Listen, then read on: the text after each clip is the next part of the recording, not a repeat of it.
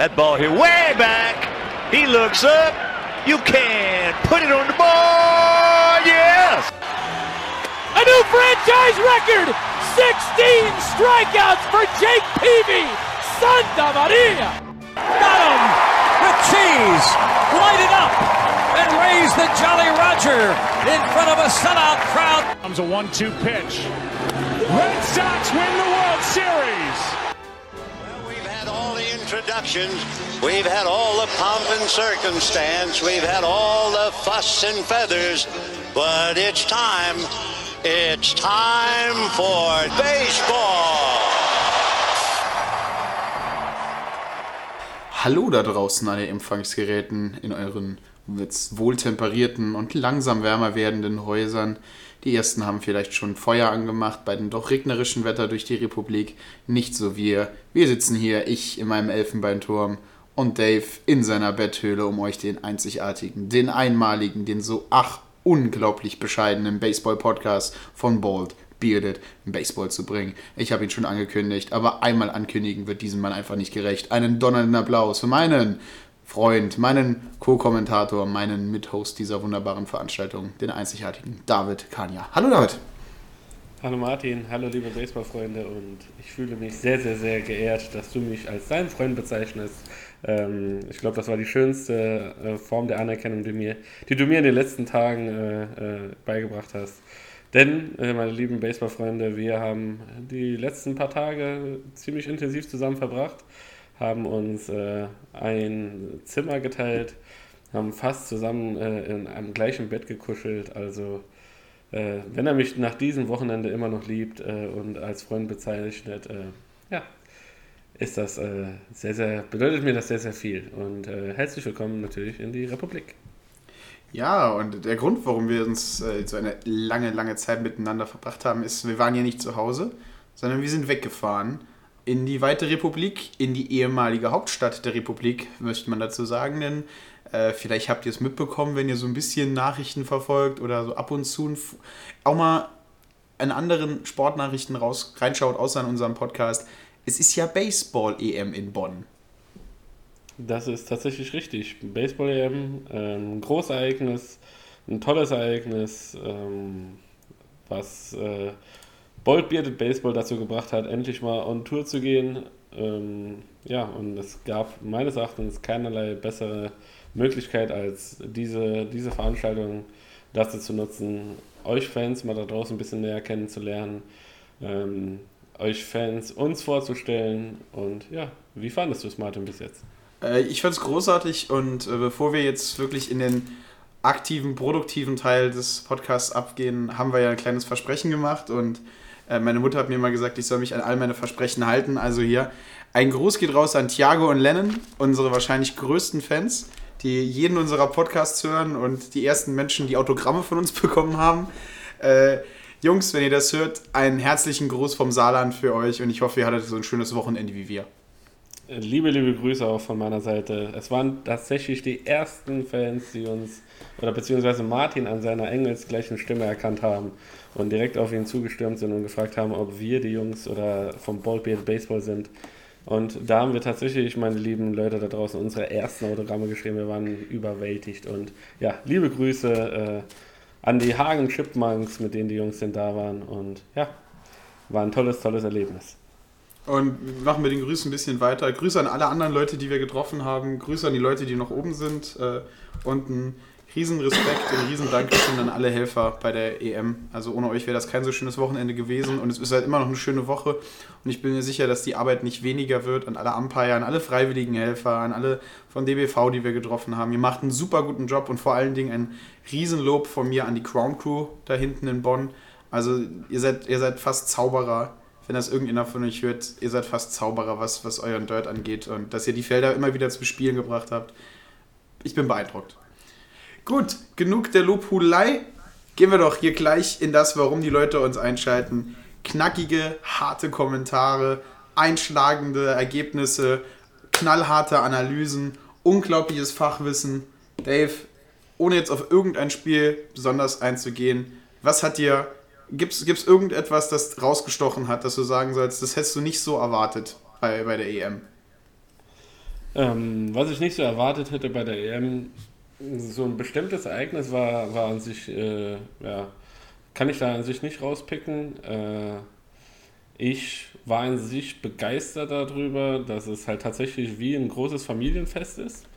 Ähm, wenn ich das so ein bisschen äh, noch, äh, der Lobhudelei noch ein bisschen äh, ja, etwas hinzufügen möchte, denn sämtliche Spieler aller Mannschaften haben sich frei bewegt in, auf der Anlage in der Rheinaue. Man konnte zu den Spielern hingehen, die Kinder konnten Autogramme sich abholen, Fotos machen, Selfies und äh, ja, du hättest quasi mit jedem irgendwie connecten können und ich glaube, das äh, bleibt mir am allermeisten positiv in Erinnerung.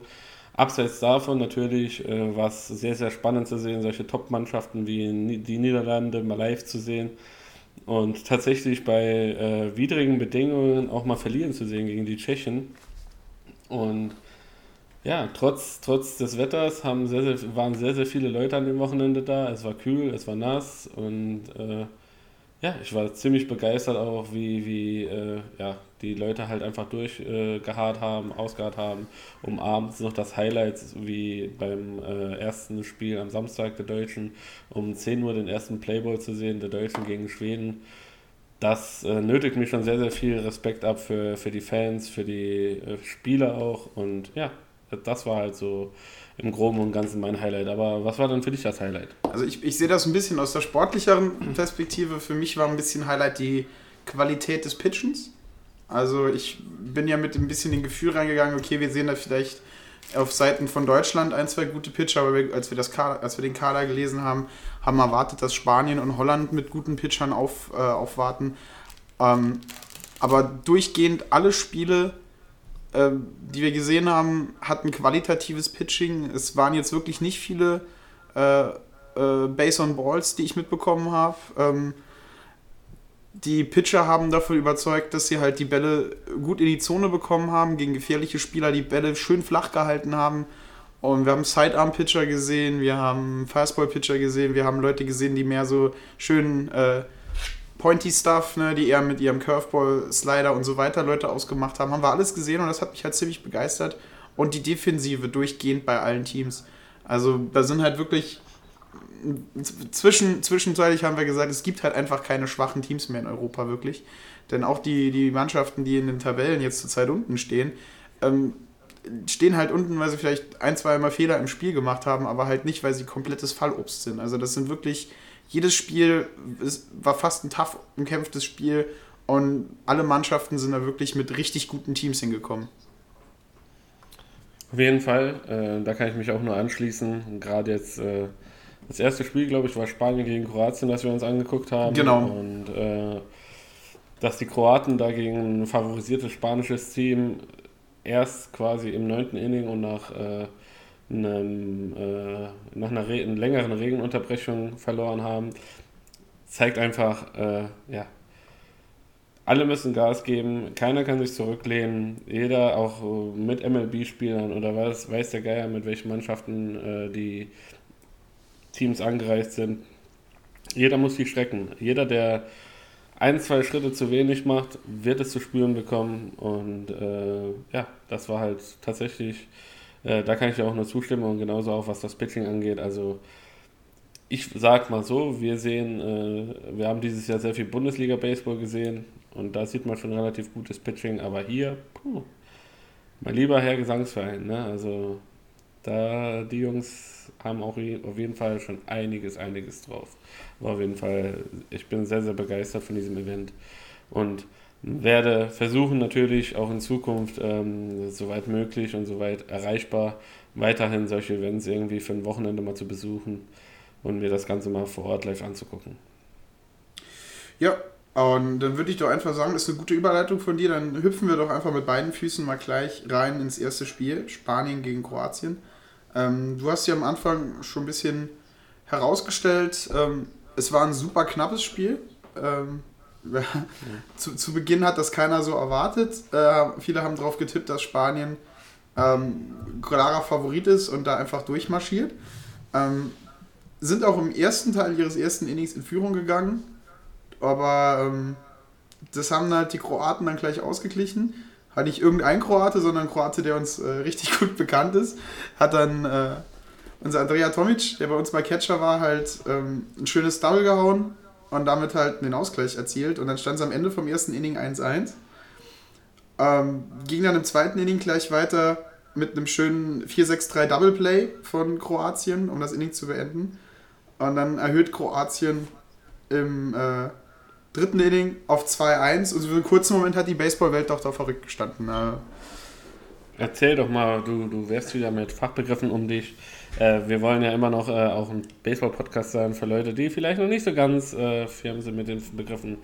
Was ist denn ein 463 äh, Double Play für dich? Ja, stimmt. Ähm, alles andere haben wir ja in unserem, in unserem Regelpodcast so ein bisschen erklärt. Genau, also, den, den kann man den sich dann immer so ein bisschen anhören. Also ein 4-6-3 Double Play ist, also ein Double Play ist halt, wenn ein Läufer auf der ersten Base steht oder sonst irgendwo ein Läufer ist und man zwei Läufer in einem Spielzug sozusagen ausmacht.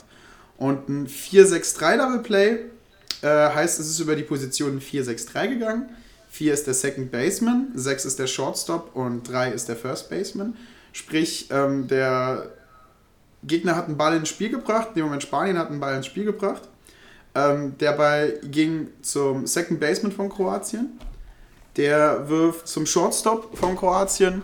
Und dieser wirft zum ersten Baseman von Kroatien. Und damit erzielen sie äh, zwei aus. Weil der Ball vom Second Baseman zum Shortstop an, zuvor vor dem Runner an der Base war. Und vom Shortstop zum First Baseman war der Ball halt auch, bevor der Better Runner dort war. Damit haben sie zwei ausgemacht und das Inning beendet. Und das war das erste Double Play des Turniers und war schon in dem Moment halt, war für mich klar, okay, das ist ein, das ist ein enges Ding hier. Das ist ein wirklich, wirklich, wirklich enges Ding. Genau. Und äh, die Zahlen, die Martin vorhin genannt hat, das sind quasi die Positionen. Äh, denn äh, es wird vom äh, Pitcher ausgerechnet und äh, im, gegen den Uhrzeigersinn quasi. Und äh, ja, deshalb die 4-6-3 äh, Geschichte.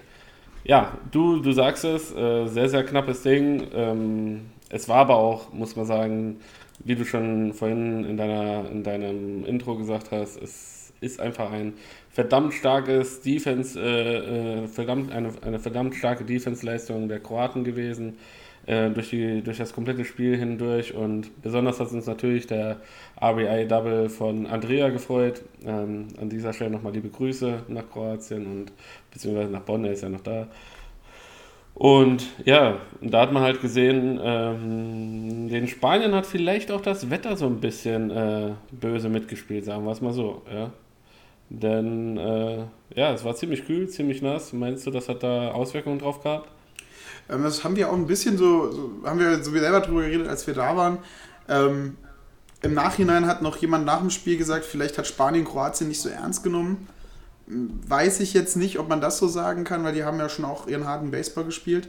Ähm, Regen, kaltes Wetter, vielleicht hat das eher den Kroaten gelegen. Kann man nicht so genau sagen. Vielleicht waren die Spanier auch ein bisschen überrascht von der Stärke der Kroaten, die sie halt wirklich sehr offensiv sich hingestellt haben, mit wenig Respekt ähm, den Spaniern begegnet sind, was sowas angeht. Und ähm, muss, man, muss man den Leuten halt einfach sagen, war halt so der, das Zeichen, es gibt, hallo, Achtung, auch Mannschaften, die jetzt vielleicht nicht die stärksten auf dem Papier sind, die statistisch gesehen hier eigentlich hinten dran liegen sollen, beißen und kämpfen und, und wollen halt in, unter die Top 5 kommen, weil das ist ja einer der Hauptpunkte, warum die, die Mannschaften sich so böse anstrengen dieses Jahr, ist ja, die ersten fünf kommen zur Qualifikation für, die, für Olympia. Ne? Das macht das Ganze ja nochmal ein bisschen spannender. Genau, also Olympia ist das äh, ersehnte Ziel, auch von sicherlich von der deutschen Nationalmannschaft. Somit ähm, ja, ist es natürlich äh, ganz, ganz wichtig, dass man einen guten Start ins Turnier hat. Und äh, da würde ich sagen, machen wir keinerlei Umschweife. Das erste Spiel haben wir ein bisschen besprochen.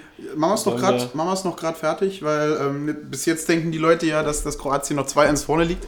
Ähm, Genau, okay, okay, okay, Entschuldigung. Ich würde euch da noch ein, zwei kleine Sachen von, von, von Statistikenseiten her sagen, die interessant sind. Ähm, Im achten Inning hat dann Spanien mit einem Double ausgeglichen und dann nochmal ein Double hinten dran, haben sie dann die Führung übernommen ähm, und haben das dann halt auch sauber nach Hause gefahren. Sprich, äh, Spanien hat das Ganze halt 3 zu 2 gewonnen. Und ähm, ein paar interessante Sachen möchte man vielleicht erwähnen. Also erstmal das Pitching vor den Spaniern. Äh, war richtig gut, ähm, wenn man auf die Statistiken für ein klassisches Pitching guckt. Und das finde ich halt jetzt super interessant, denn der Starting Pitcher von den Spaniern hat sieben Innings gepitcht und hat dabei äh, neun Strikeouts gemacht. Also eine richtig gute Statistik. Ne? Neun Strikeouts in sieben Innings ist richtig toll. Äh, die anderen Leute haben dementsprechend halt auch so weitergemacht, der Reliever und dann der Closer hinten dran. Ähm, auf der anderen Seite, der Pitcher von Kroatien hat äh, bis ins siebte Inning halt auch gepitcht, hat ähm, halt natürlich die Runs be bekommen, weil er halt mit, mit Bases loaded rausgekommen ist, hat aber bis ins siebte Inning keinen einzigen Strikeout verzeichnet. Der hat keinen einzigen ausgestrikt, hat aber dafür äh, 33, äh, äh, Fly, äh, nee, 11 Flyouts und 8 Groundouts äh, verursacht. Also, und wir waren ja beide im Stadion und ähm, das ist das, was, ich, was, was mir halt aufgefallen ist, weil der Pitcher hat halt alles nur tief in die Strike-Zone reingeworfen. Der war sehr selten hoch, hat alles halt tief geworfen, worauf die Spanier Kontakt gemacht haben und halt keinen sinnvollen Ball ins, ins Spiel bekommen haben, bis er später ein bisschen angefangen hat zu strugglen nach äh, 110 Pitches. Aber das war halt das Interessante und das war halt auch das, was ich, was ich taktisch, technisch von Kroatien richtig gut fand. Die haben jetzt nicht vielleicht versucht, mit klassischen Pitchen Spanien zu besiegen, sondern haben tatsächlich einen Pitcher hingestellt, der die ganze Zeit nur unten in die Zone reingeworfen hat. Jetzt haben wir leider nicht wie in der MLB eine Aufschlüsselung, welcher, welcher Ball war jetzt wie oft da unten drin. Aber ich, ich bin so ungefähr sicher, dass so 60, 60 65 Prozent der, der Fastballs, die, die äh, der Marin äh, Tadic geworfen hat, äh, unter, unter, in der unteren Teil der Zone waren, wenn nicht sogar teilweise unten drunter. Das fand ich halt jetzt nur, nur interessant. Für alle Statistikfans da draußen. Statistikfans oder Taktikfans, denn man darf halt einfach nicht vergessen, dass Baseball schon ein taktik, taktisch geprägtes Spiel ist und man äh, auch dahingehend sehr, sehr viel erreichen kann und sehr, sehr viel steuern kann. Und ja, die Kroaten hatten sicherlich äh, wenn du das jetzt so aufzählst, äh, einen klaren Gameplan, wie sie die, äh, wie sie die Spanier ärgern bzw. schlagen wollten. Ja? Und der ist ziemlich lange, ziemlich gut aufgegangen. Wirklich, wirklich ziemlich lange, ziemlich gut. Aber ja, das, das ist das, erste, das was ich mir im ersten, fürs, fürs erste Spiel aufgeschrieben habe.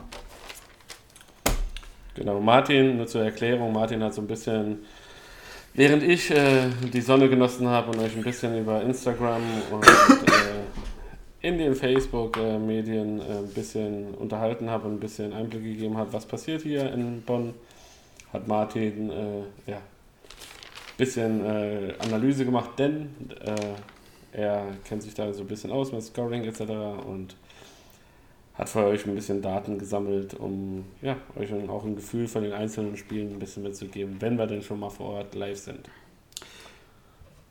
Genau, dann ähm, nächstes Spiel, das wir uns angeguckt haben. Also es, wir werden nicht alle Spiele besprechen, die passiert sind. Zum einen, weil wir in Solingen nicht waren und die reine Statistik von so einem Spiel sagt halt nichts über ein Spiel aus, ähm, wenn man es nicht wirklich gesehen hat. Und zum anderen waren wir halt primär an Feld 1 ähm, haben teilweise Spielzüge vom Feld 2 gesehen, aber jetzt kein einziges ganzes Spiel an Feld 2. Also, ähm, falls ihr jetzt euer Lieblingsteam irgendwo an Feld 2 gespielt hat, das werden wir wahrscheinlich nicht so tief behandeln. Wir werden äh, vielleicht kurz erwähnen, wie die Spiele ausgegangen sind am Ende von, von unserer ganzen Sache. Also die Spiele, die wir nicht, nicht ermacht haben an dem Tag.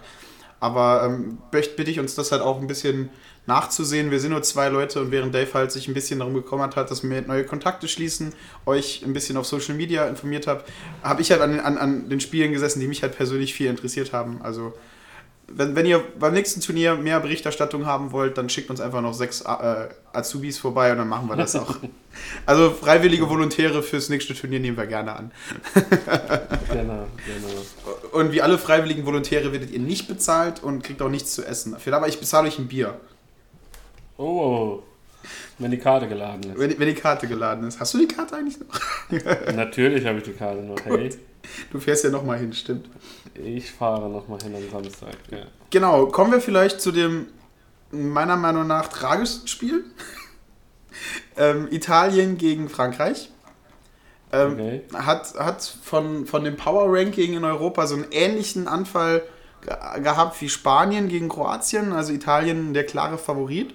Ähm, was sich auch am finalen Ergebnis halt äh, darstellt, weil Italien hat mit äh, 16 zu 2 das Ganze gewonnen. Ähm, dazu muss man aber sagen, dass inmitten des Spiels, ich muss gerade gucken, ob ich mir aufgeschrieben habe, wann es genau war. Na, ich habe mir das Rainout natürlich leider nicht aufgeschrieben. Ähm, Es war ein langes, langes Rainout, ja. Davon mal ab, ob jetzt äh, im vierten, fünften Inning, es war äh, ein sehr, sehr langes Rainout und hinzu kam auch noch äh, dann die Dunkelheit und ja, viele, viele Fans wollten einfach nur noch äh, die Deutschen irgendwie sehen.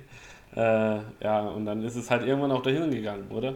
Ja, und ähm, also das Spiel war wirklich spannend bis zu dem Rainout.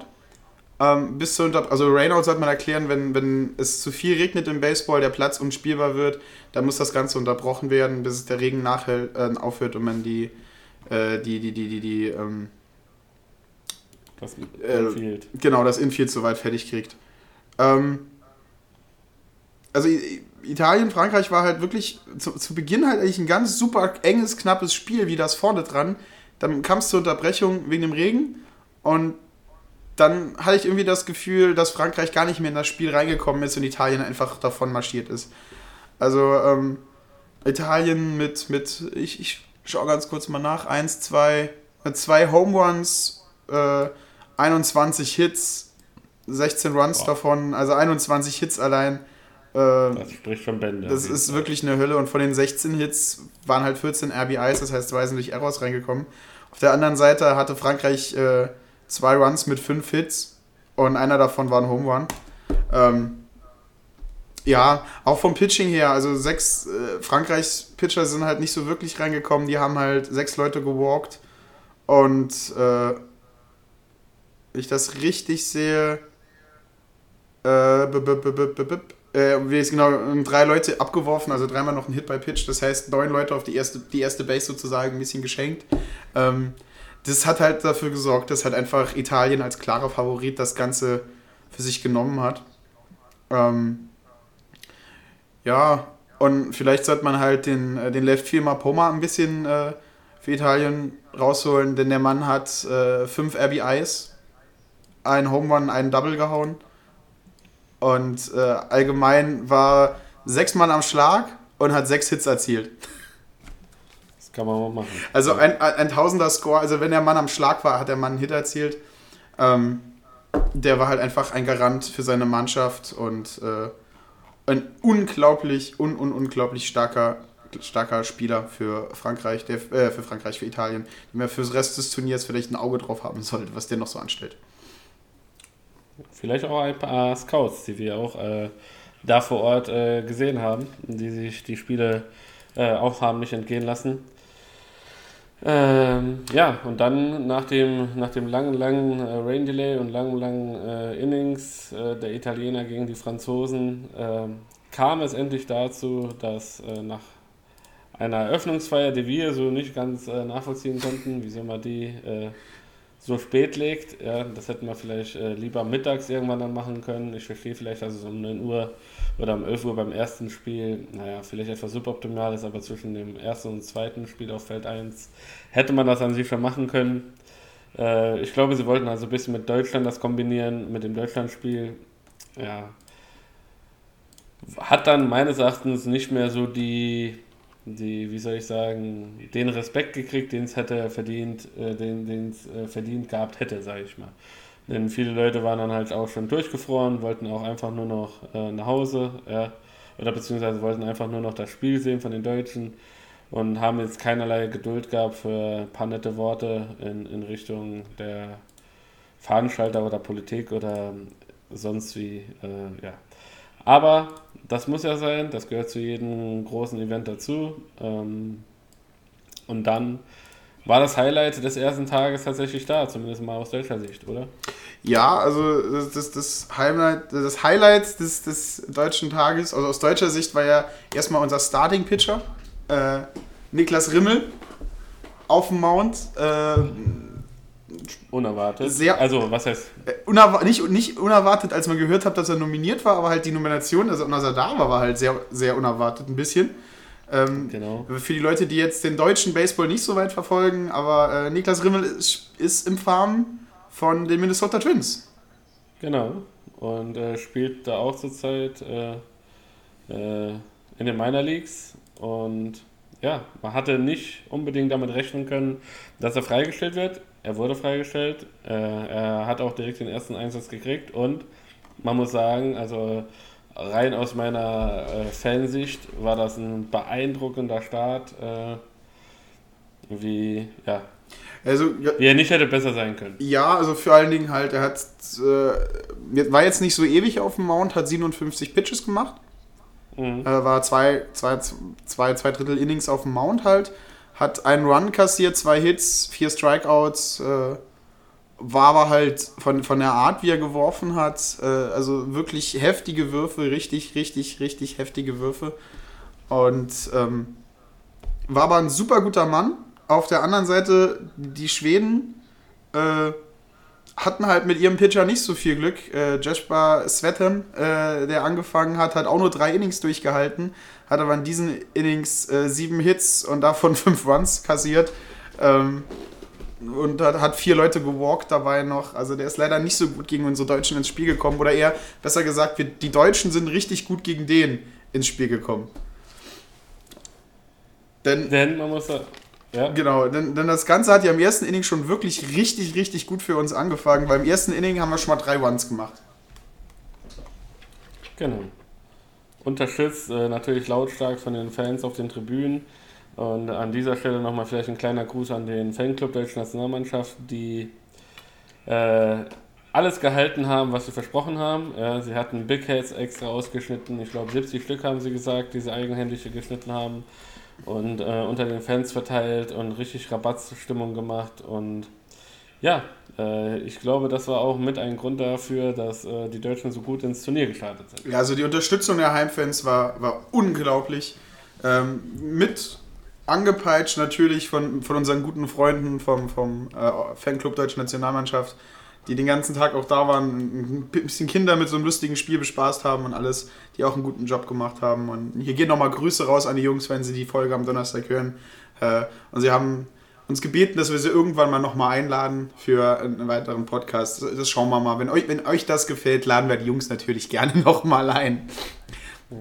Ähm, genau, aber äh, zurück zum Spiel. Erste Inning haben wir drei Punkte gemacht und dann haben wir nicht aufgehört. Im zweiten Inning nochmal einen Punkt, im dritten Inning nochmal einen Punkt. Dann ist es ein bisschen ruhiger geworden. Ähm, die Schweden haben sich ein bisschen besser auf uns eingestellt. Wir hatten jetzt da nicht mehr so das Glück und dann geht es weiter und machen dann im achten Inning machen wir nochmal drei Punkte und im neunten Inning dann nochmal einen Punkt. Ähm, also es war offensiv von den Deutschen, die halt dann 9 zu 1 gegen Schweden gewonnen haben.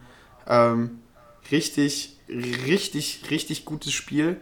Ähm, vielleicht sollte man, äh, äh, also zum einen mal Pascal Ammon hervorheben, der aus deutscher Sicht den ersten Home Run geschlagen hat. Ja. Und ansonsten noch einen weiteren Hit im Spiel hatte, was ein, was ein Double war. Ähm, hat ein super tolles Spiel auch defensiv gemacht. Ähm, und wenn wir eh schon bei, bei der deutschen Defensive sind, äh, da möchten wir beide wahrscheinlich Cardoso und Schmidt hervorheben. Unser super, super junges Middle Infield. Ähm, Aber bombenstark. Ey, was, was die Jungs da abgeliefert haben, ähm, unglaublich. Muss ich immer wieder sagen, unglaublich. Die Jungs haben mich total überrascht. Ähm, also auch wenn, wenn man mit so einem Error war und Ball ein bisschen verbabbelt war, dann, dann hat hier äh, Cardoso den Ball einfach nochmal ähm, aus, aus, dem- aus dem, also kriegt den Ball nicht richtig in den Handschuh, der Ball babbelt vor ihm und er macht dann einen Flip mit einem Glove, also mit einem Handschuh den Ball zur, zur Second Base geflippt und dann noch das auskassiert. Ähm, großartig, also auch offensiv die Jungs richtig gut. Ähm, Cardoso mit, mit, mit drei Hits an dem ganzen Tag, äh, er hat da keinen RBI davon, aber halt ein Double und Wahnsinn. Also die Jungs, jeder, jeder noch einen One gemacht, also einen Punkt reingebracht. Also bin, bin immer noch begeistert, bin immer noch begeistert von den Buben. Auf jeden Fall ist da äh, ja, die Zukunft rosig, würde ich mal sagen, fürs Middle Infield der deutschen Nationalmannschaft, wenn man sich das so anguckt. Und äh, ich hatte die Möglichkeit mit äh, Alex Schmidt äh, am zweiten Tag ein kurzes, kurzes Gespräch zu führen. Und zwar habe ich mich so ein bisschen unterhalten, wie so die Vorbereitung war, wie, wie die Abläufe sind und äh, ja, ähm, und der Teamgeist äh, gestärkt wurde in Japan. Und er hat mir gesagt, dass der Teamgeist sehr, sehr, sehr, sehr gut ist. Ähm, die Jungs äh, leider in Japan genauso mehr oder weniger so ein Wetter hatten wie jetzt am Wochenende, also durchaus regnerisch und ähm, konnten natürlich nicht die, die äh, das Programm abspulen, was gewünscht war. Aber trotzdem war das, war das sehr, sehr erfolgreich und äh, ja, sie fühlen sich wohl, sie freuen sich alle tierisch über die Unterstützung hier in Deutschland und ja, äh, sind, sind, sind selber begeistert und es trägt sie auch nach vorne und das Ziel ist natürlich mindestens äh, ja, Sky is the limit, sagt man. Aber ähm, Finale womöglich zu erreichen oder äh, zumindest quasi die Qualifikation für, für die Euro zu schaffen. Und ja, wir werden sehen. Und helfen dabei sollte an sich unser DH in diesem Jahr, der quasi ein bisschen aus dem Ruhestand wieder zurückgeholt wurde. Und zwar Donald Glatz, äh, ehemaliger Spieler von den Cincinnati Reds und anschließend von den Brisbane Bandits wurde, wurde nominiert, sodass äh, Donald Latz und Sascha Latz, die beiden Lutz-Brüder, wieder gemeinsam äh, ja, auf dem Feld standen. Wie fandst du deren Leistung bis jetzt? Ähm, äh, äh, Sasch, äh, ja, der, der, jüngere Lutz, der jüngere Latz hat im ersten Spiel ja zwei Runs erzielt äh, und ein RBI hat auch gemacht. Ähm, uh, gute, gute Besserung, Dave. Also Dave ist noch ein bisschen krank. Äh, so, jetzt geht's wieder. Schreibt, schreibt in den Kommentaren, was ihr lieber habt, das Geklicke meiner, meiner Tastatur oder das Husten von Dave. ja, genau. Nee, ähm, äh, zwei RBIs von Donald im ersten Spiel ähm, auf zwei Hits. Kann man nicht, also ist gut, zwei, also dementsprechend auch noch selber einen Run gemacht. Sein, sein, sein Bruder halt äh, einen Hit, zwei Runs, reinge äh, zwei Runs gemacht, ein RBI. Ähm, sie liefern ab. Also, ja, ich, ich weiß jetzt nicht, also ob er sich jetzt von Donald Latz erwartet hat, dass er jeden Ball über, über den Zaun haut. Also er hat mal so geschwungen, dass er jeden Ball über den Zaun hauen will. Ähm, das hat leider nicht, bis jetzt noch nicht dazu gereicht. Ähm, aber ich glaube halt, so ein, so, ein, so ein zwei, drei alte Hasen in der Mannschaft zu haben, mit Erfahrung in solchen Turnieren, mit internationaler Erfahrung, hilft halt auch, sagen wir mal, jetzt so so jungen Spieler wie, wie Cardoso, Schmidt und, äh, und, und dem Rest der jungen Leute. Also ich kann mir, kann mir richtig vorstellen, dass das ähm, gut für die ist. Auf jeden Fall. Und wir waren natürlich äh, nicht nur da für äh, ja, uns die Spiele anzugucken, denn äh, wir hatten Gelegenheit und äh, mit nach dem Spiel mit Donald Latz, mit äh, Simon Güring und mit Pascal Ammon zu sprechen. Und das werdet ihr quasi jetzt hören. So, liebe Baseball-Freunde, wir haben uns den Nationalspieler, den Home Run-Held des heutigen ersten Spiels äh, äh, der deutschen Baseball-Nationalmannschaft hier in der Baseball-EM äh, geschnappt. Pascal Ammon. Pascal, wie fühlt es sich an, der erste Home Run hier von den heimischen Fans? Äh, fühlt sich super an, ähm, vor allem mit dieser Mannschaft, mit diesen Fans, wirklich unbeschreibliches Gefühl. Jetzt habt ihr ja eine ziemlich lange Vorbereitung hinter euch, quasi Japan etc. Wie wichtig ist sowas quasi ähm, für Teambuilding und so, dass ihr, dass ihr quasi jetzt auch gut in die, ins Turnier startet? Immens wichtig. Wir sind in Japan wirklich als Team wirklich richtig gut zusammengekommen, ähm, haben uns besser alle kennengelernt, weil wir wirklich alle von überall anders kommen. Und ich meine, man hat es heute gesehen, wir haben als Team wirklich grandios zusammengearbeitet und das hat auf jeden Fall geholfen. Wir haben jetzt heute noch das erste Spiel gesehen, Spanien, auch einer der Favoriten ungefähr, äh, gegen Kroatien und haben gesehen, dass es da auch schon relativ knappe Spiele gibt. Also stimmst du mir zu oder stimmst du uns zu, dass es äh, im Grunde keinerlei kleine Teams mehr gibt? Nein, auf gar keinen Fall. Ähm, jedes Baseballteam wird besser. Ich meine, Baseball in der ganzen Welt wird immer größer. Und ähm, ich finde, das ist auch wirklich gut zu sehen, dass wirklich jetzt die Competition auch um einiges besser wird. Und jetzt dieses 9 zu 1, optimaler Start ins Turnier. Wie weit soll es denn gehen? so weit wie möglich am besten. Ähm, wenn wir so weiterspielen, sehe ich wirklich kein Ende. Ähm, wir hoffen natürlich Finale, Finale gewinnen, vor allem vom heimischen Publikum. Wir werden auf jeden Fall alles geben. Super, Dankeschön. Und hallo liebe Baseballfreunde, hier habe ich mir einen Rückkehrer geschnappt. Donald Latz. Donald, herzlich willkommen wieder in Deutschland. Wie fühlt es sich an, wieder hier zu sein, mit deinem Bruder zusammenzuspielen? danke, danke, äh, super. Äh, ich fühle mich sehr gut. Ähm, ich war ein bisschen aufgeregt heute auf jeden Fall. Ähm, ja, war ein bisschen nervös auf jeden Fall. Es hat aber super viel Spaß gemacht, hier vor heimischer Kulisse zu spielen. Und natürlich haben wir auch noch einen Win geholt, das war klasse. Äh, die Jungs generell, wir haben super gespielt. Die, die Werfer haben viele Strikes geworfen. Die Jungs an der Platte waren richtig aggressiv und hat richtig Spaß gemacht. Also konnten dir quasi die Zuschauer ein bisschen deine Nervosität nehmen und dich quasi auch ein bisschen und die Mannschaft nach vorne peitschen? Ja, auf jeden Fall, auf jeden Fall. Ja. Nach, den, nach dem ersten paar Durchgängen dann haben wir uns alle ein bisschen gesettelt und haben weiter Gas gegeben. 9 zu 1, amtliches Ergebnis gegen Schweden. Äh, war das zu erwarten oder habt ihr euch, ein, also ich sag mal, so bis zur Hälfte des Spiels äh, war es ja relativ knapp mit 5 zu 1. Äh, Im Endeffekt habt ihr das auch relativ deutlich gestaltet. War das so, wie ihr es erwartet habt? Also ganz ehrlich, ich meine, ich gehe in ein Spiel und erwarte, dass wir gewinnen. Okay. Äh, über das Ergebnis mache ich mir nicht so viel Gedanken. Wie gesagt, Baseball, dann wer einen guten Tag hat, ja, dann wird es schon ein bisschen enger. Wir hatten halt äh, viele zeitliche Hits, Clutch-Hits und deswegen ist das Ergebnis auch ein bisschen höher ausgegangen. Was ist jetzt quasi das Ziel? Das Ziel? Ein äh, bisschen ausruhen heute noch, okay. was essen, wenn es geht okay. und morgen wieder zurückkommen und hoffentlich vollgetankt mit Energie, ready für die Briten. Okay. Eine Frage habe ich noch so persönlicher Natur. Ich habe gesehen, du hast hier deinen YouTube-Kanal mit dem Hitting Coach. Kommt da noch was?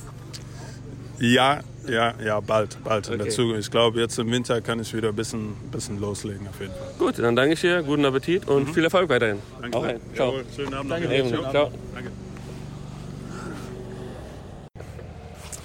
So, liebe Baseball-Freunde, jetzt habe ich mir hier den Routinier äh, geschnappt, äh, Simon Göring. Simon, 9-1 gewonnen gegen äh, Schweden. Äh, wie, wie hat es sich für dich auf dem Platz angefühlt? Ja, es hat äh, sehr viel Spaß gemacht. Ähm, es ist immer schön, vor so einer Kulisse zu spielen. Und ich denke, es war ein Einstand, so wie wir den uns vorgestellt haben. Jetzt habt ihr lang, lang äh, darauf hingefiebert. Ähm, der Fanclub äh, Baseball-Nationalmannschaft hat auch ein bisschen Alarm gemacht. Und äh, jetzt ist es endlich soweit. Ist die Stimmung genauso gut gewesen, wie ihr euch das erhofft habt?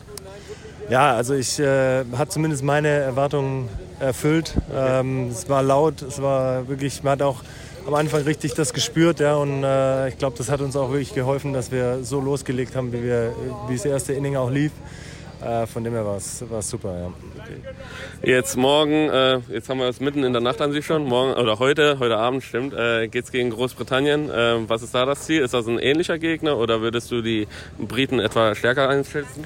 Ähm, ja, das ist nicht ganz so einfach. Ähm, man weiß immer nicht, wen die, wen die bringen. Von dem, was ich gehört habe, sind äh, es ist ein ganz guter Kader.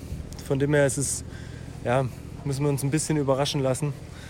Ähm, ja, es ist schwer einzuschätzen, aber ich glaube trotzdem, dass wenn wir unser, unser Spiel machen, wenn wir konzentriert sind äh, und fehlerfrei bleiben, dann äh, glaube ich, dass wir die schlagen können.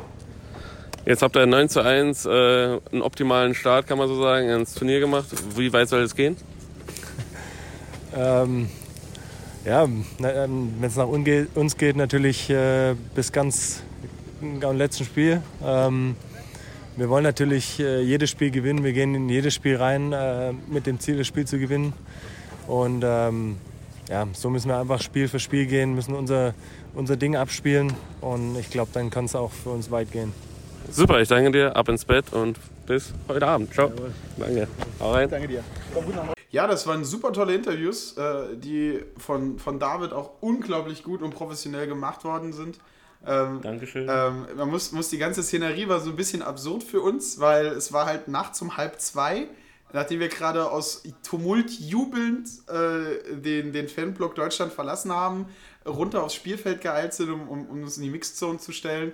Und da waren halt, muss man sagen, halt die, die drei großen Mediagrößen, was Baseball angeht in Deutschland. In äh, ARD ist ZDF und Bald Bearded Baseball, der Baseball-Podcast für euch, war natürlich vor Ort und äh, Ihr habt ja gehört, unsere, unsere in, investigativen Baseballfragen sind um einiges besser als das, was ARD und ZDF gemacht hat. Also nehmt eure GEZ-Gebühren, schickt den, äh, schickt den Verantwortlichen bitte, dass sie professionelle Baseball-Berichterstatter doch bitte mal das nächste Mal hinschicken sollen.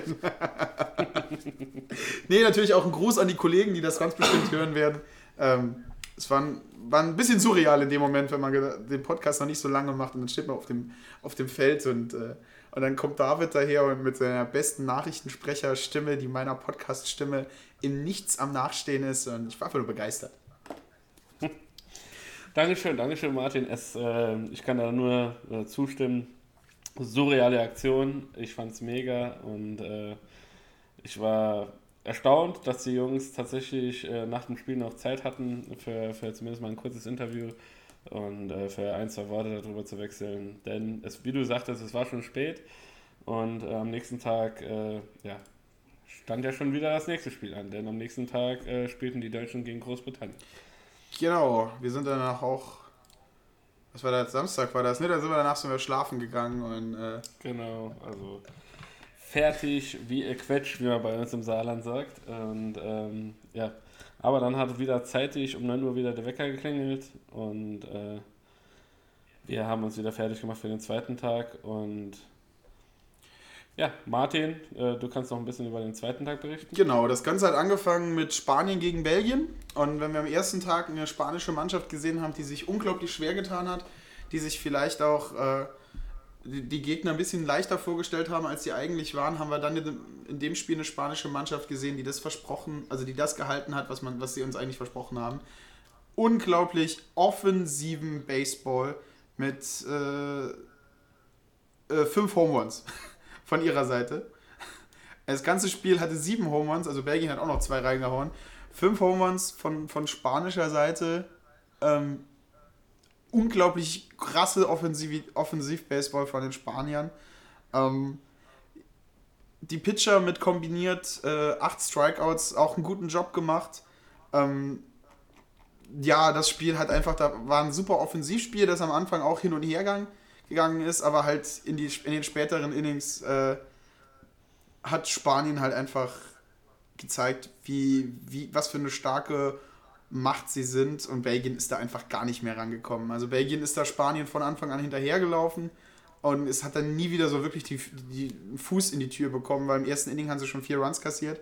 Ähm, und ja, da war so ein bisschen klar, dass das schon es hat ihn so ein bisschen, Wobei, hat ihn ein bisschen schon wobei, das Gefühl gehabt, dass es ihn den, den, den Teppich unter den Füßen weggezogen hat. Wobei man sagen muss, dass sie zum Schluss nochmal rangekommen sind und äh, mehr oder weniger, sie hätten noch die Möglichkeit gehabt, mit einem äh, ja, Free-Run-Home-Run auszugleichen. Ähm, das ist dann nicht passiert und die Spanier haben es halt einfach souverän zu Ende gespielt. Also äh, da gibt es jetzt einfach nichts und ähm, ja, diese wiederum hatten einfach Glück, dass das äh, Wetter einigermaßen gehalten hat. Äh, denn erst im zweiten Spiel hat es wieder angefangen zu regnen. Ja, ja, genau gesagt, vom, vom zweiten Spiel. Also das zweite Spiel ist ein bisschen verzögert worden. Ähm, die Crown Crew hat dann wieder angefangen zu zaubern und hat den ganzen Boden und vor allen Dingen den Mount, der arg in Mitleidenschaft ge äh, gezogen war, der hat eine halbe Stunde wieder spielbar gemacht. Und dann kommen wir wahrscheinlich zum ersten wirklich krass überraschenden Ergebnis für, für alle Leute, denn äh, Tschechien gegen die Niederlande. Und wie wir alle wissen, die Niederlande eis, eiskalter, klarer Favorit, das Ding wieder nach Hause zu holen. Aber in dem Spiel, David, was ist passiert? In dem Spiel haben sie sich lange, lange Zeit schwer getan und äh, ich habe äh, ein, zwei gemutma ein, zwei Mal gemutmaßt, dass vielleicht diese schweren goldenen Ketten um ihren Hals äh, ihnen ein bisschen die Energie geraubt haben, denn man muss sagen, auf tschechischer Seite einfach eine überragende Pitcherleistung, auch an dem Tag. Äh, auch die sind mit einem richtigen Matchplan ins Spiel gegangen. Die wussten haargenau, wie sie die Holländer irgendwie zu nehmen haben. Und ja, die wiederum, äh, die Tschechen auch offensiv haben sie sehr, sehr, sehr überzeugt, haben sehr, sehr smarte Plays gemacht und äh, ich erinnere mich an den einen Band, ich weiß nicht mehr, von wem er jetzt genau war, von welchem Spiel. Ich, ich, ich schaue gerade, schau wo Bases loaded. Ähm, ah. Also der Band, der war, also Freunde, so ein Band habt ihr noch nicht gesehen, das war wirklich überragend. Also wenn man sich wenn man in irgendeinem Buch äh, äh, ein Band als Beispiel sich sehen wollen würde, wäre das dieser Band gewesen. Also Welt, Weltklasse. Und all, im Allgemeinen war das einfach ein sehr, sehr smartes Play, was sie da aufgezogen haben. Ähm, sehr, sehr viele gute Entscheidungen getroffen. Also man, äh, das, das, Play würde ich gerne noch erklären, also fertig machen, weil das halt wirklich eine Sache war. Wir haben im ersten Spiel, ähm, ähm, wir haben gesagt, Kroatien gegen Spanien ähm, hat ein bisschen davon gelebt, dass der Pitcher die ganze Zeit unten in der Zone war und die Spanier halt einfach davon von ihrem Longball-Game abgehalten hat.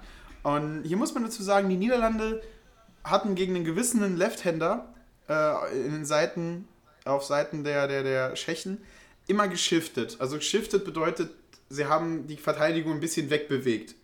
Ähm, das hat zum Nachteil, dass der Third Baseman nicht vorne steht, nicht, nicht am Gras stehen kann, sondern allgemein ein bisschen weiter weg ist. Und das hat dieser Spieler halt als ein alter grauer Fuchs, möchte man fast schon sagen, eine, eine langjährige Vespa-Legende, ausgenutzt und legt einen Band zur dritten Base mit Bases loaded. Der Third Baseman muss nach vorne eilen, kriegt den Ball noch, aber ein nasser Ball auf rutschigem Boden schleudert den über einen First Baseman und so kommen zwei Runner nach Hause auf einem Band. Bei Bases loaded. Und oh mein Gott, und von da an ging das halt so weiter. Das war ein hart umkämpftes, wirklich, wirklich krass, krasses Spiel. Und ähm, es müsste im fünften Inning gewesen sein. Moment, crawl into the play, music out on the play, walk, single to right field. A second, Schneider singles to left field. Nee, also ich bin. Ich, ich, ja, nee, nee, ich schneide das, schneid das natürlich raus. Ja, es war im fünften Inning, es war im fünften Inning das Ganze. Ähm, und es war unglaublich, unglaublicher Band und äh, wirklich, wirklich tolle Sache. Also es hat mir richtig gut gefallen als jemand, der gern taktisch Baseball spielt. Taktisch oder allgemein äh, Baseball-Interessierte haben an dem Spiel wirklich sehr, sehr viel zu sehen gehabt, haben sehr, sehr viel Freude an dem Spiel gehabt und das war quasi Baseball at its best. Äh, hat in einem, in einer MLB-Paarung im Nichts hinten angestanden, war genauso spannend und ja, so wie man sich das quasi alles so ein bisschen vorstellt, äh, ähm, dementsprechend, ja. Also wenn man alles, alles gut. Ist auch, meine, ist auch meine Empfehlung für Leute, die sich vielleicht mal ab und zu ein paar Spiele angucken wollen oder ähm, ich weiß nicht, wie die Berichterstattung ist, ob es da Bests of gibt, aber halt Tschechien gegen Niederlande sollte man sich mal ansehen, wenn man Baseball interessiert. Das war ein richtig, richtig gutes Spiel. Es, es, gibt, äh, es gibt eine Zusammenfassung von den Spielen, von allen Spielen. Die könnt ihr euch auf baseballsoftball.tv äh, rein äh, anschauen und ich glaube, da wird es auch noch äh, Relays geben, dass ihr euch die Dinger nochmal live angucken könnt. Also nur zu. Und äh, das ist auch der Ort, wo ihr die Livestreams euch angucken könnt von, von verschiedenen Baseball- äh, und Softball-Veranstaltungen. Dieses Jahr war das von Playo.tv, die waren die Produktionsfirma quasi für die, äh, für die Spiele in Bonn. Und ich muss sagen, die haben wirklich einen fantastischen Job gemacht und sieht einfach fantastisch aus, schön in HD, äh, sehr gute Perspektiven, äh, ja, einfach klasse. Auch an dieser Stelle mein kleines Lob an äh, die die Fraktion des äh, Fernsehens.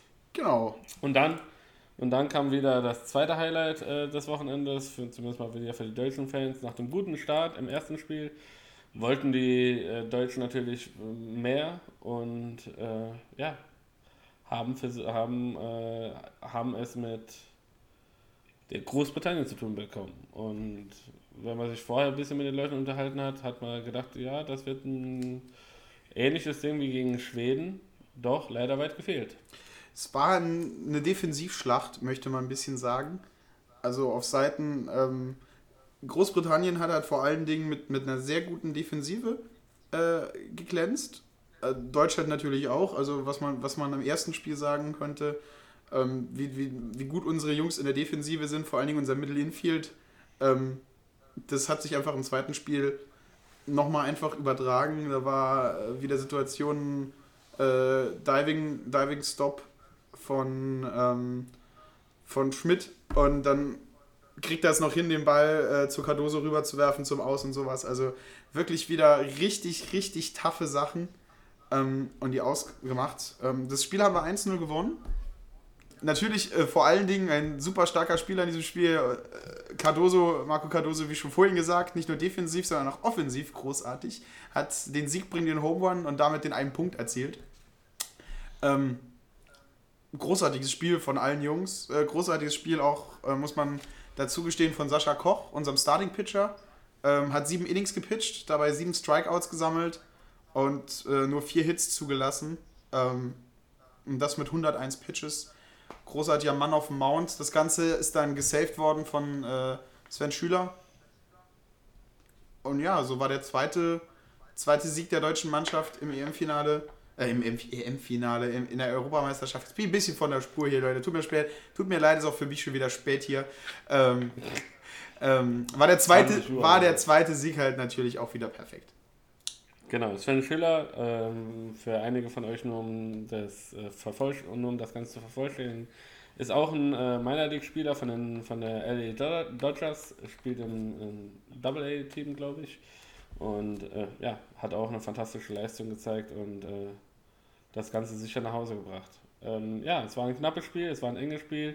Doch wie wir bereits zu Beginn äh, äh, der kurzen Zusammenfassung oder etwas längeren Zusammenfassung unseres Wochenendes erzählt haben, es gibt keinerlei kleinen Teams mehr. Man muss überall Vollgas geben. Und äh, ja, ich würde sagen, wir gehen mal kurz noch auf die Zwischenstände in den Tabellen ein, denn gestern wurde ja auch noch gespielt. Da hat Deutschland leider äh, gegen Israel verloren. Ja. Ähm, sie haben bis zum achten Inning haben sie, haben sie geführt. Und ja, dann hat Israel mit ihrer ganzen Offensivpower, die sie sich, ich würde fast schon sagen, eingekauft haben, ja, äh, zurückgeschlagen und konnte noch ähm, ja, ausgleichen und in extra Innings im zehnten Inning den Sieg sichern. Ähm, sodass das ein, natürlich ein kleiner Wermutstropfen ist. Äh, nichtsdestotrotz ja, stehen die Deutschen immer noch ziemlich gut da. Und der Zwischenstand zurzeit in Pool A, in dem Deutschland spielt, ist bis jetzt, denn Deutschland spielt gerade jetzt noch gegen Holland. Wir sind im vierten Inning zurzeit und die Deutschen liegen 3 zu 1 zurück gegen Holland. Oh.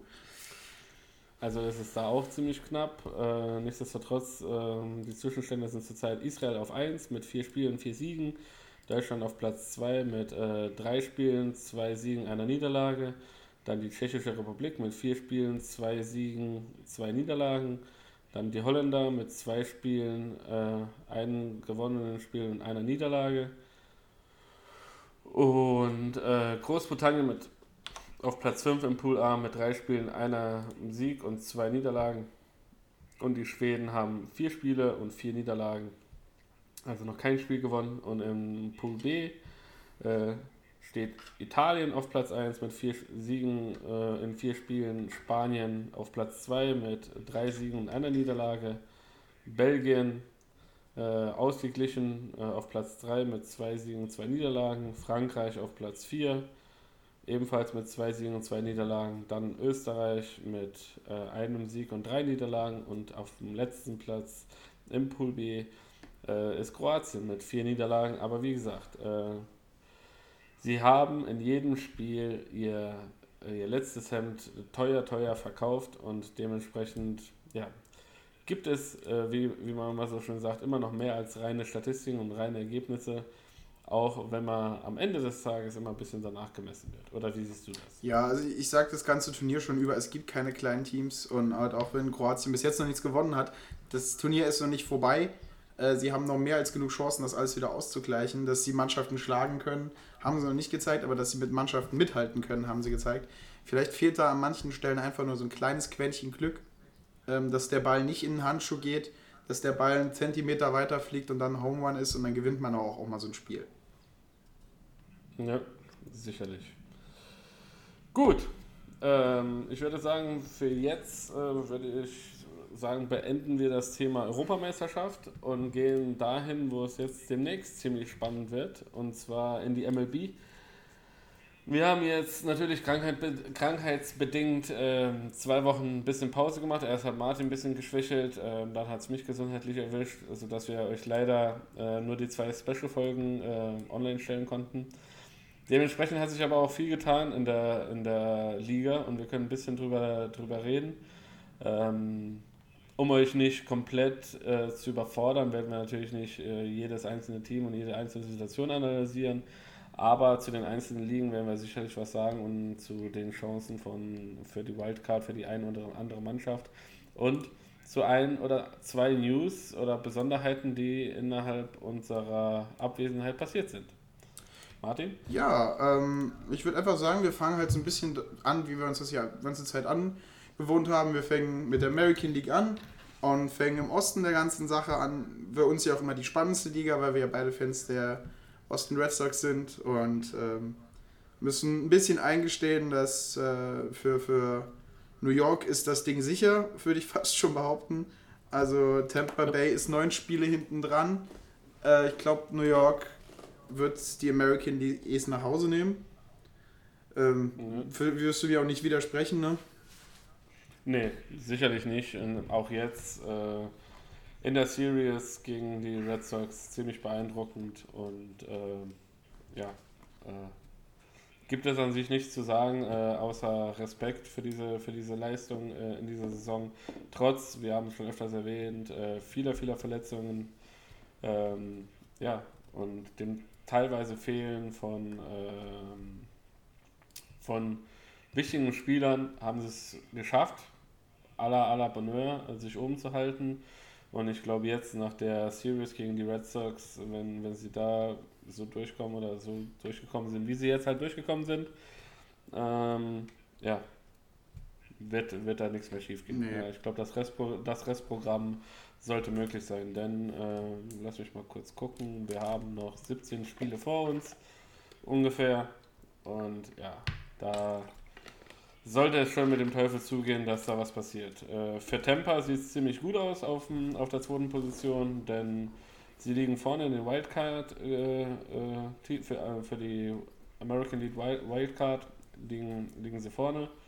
Das heißt, ähm, bis jetzt sieht es ja, ziemlich danach aus, dass sie äh, an, der, an der Postseason zumindest mal im Wildcard-Game äh, dran teilnehmen werden.